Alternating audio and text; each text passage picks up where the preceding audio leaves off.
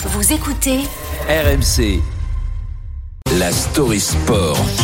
Antoine, elle était très attendue, la première prise de parole du nouveau capitaine Kylian Mbappé avec l'équipe de France. Et on n'a pas été déçus. 14 minutes très rafraîchissantes où le ton a été donné d'entrée par le numéro 10 des Bleus. Avant tout, c'est un kiff. Euh, Je suis capitaine de mon pays, donc ça, ça c'est quelque chose qu'on peut pas, on peut pas éluder. Alors que retenir de cette première prise de parole? Que Mbappé est un maître dans l'art de la com, Mm. que le mot capitaine a été prononcé 33 fois, ou encore qu'on apprend ce qu'est un bon capitaine et ça va vous rappeler des souvenirs. C'est quoi un bon capitaine selon vous? Mais au fond, quelle différence y a-t-il entre le bon et le mauvais chasseur?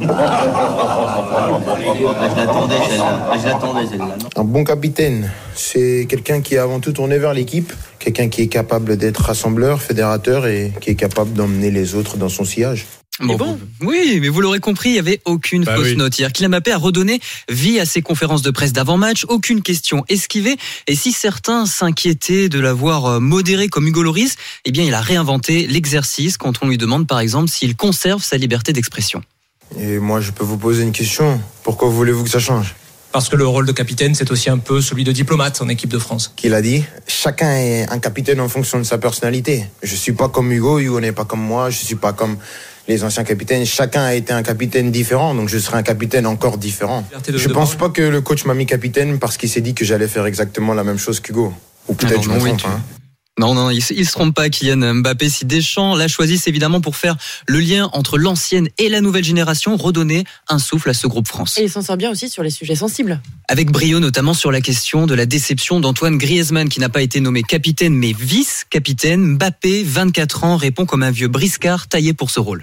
J'ai parlé avec Antoine parce qu'il était, il était déçu et, et- et franchement, tout honnêtement, c'est compréhensible. Il a 32 ans, il a passé 10 ans en équipe de France, peut-être l'un ou le joueur le plus important de l'ère euh, Didier Deschamps. Ce que je dit, c'est que euh, lorsque moi je suis capitaine et lui vice-capitaine, je suis pas son supérieur hiérarchique. Il a une expérience en équipe de France que j'ai pas.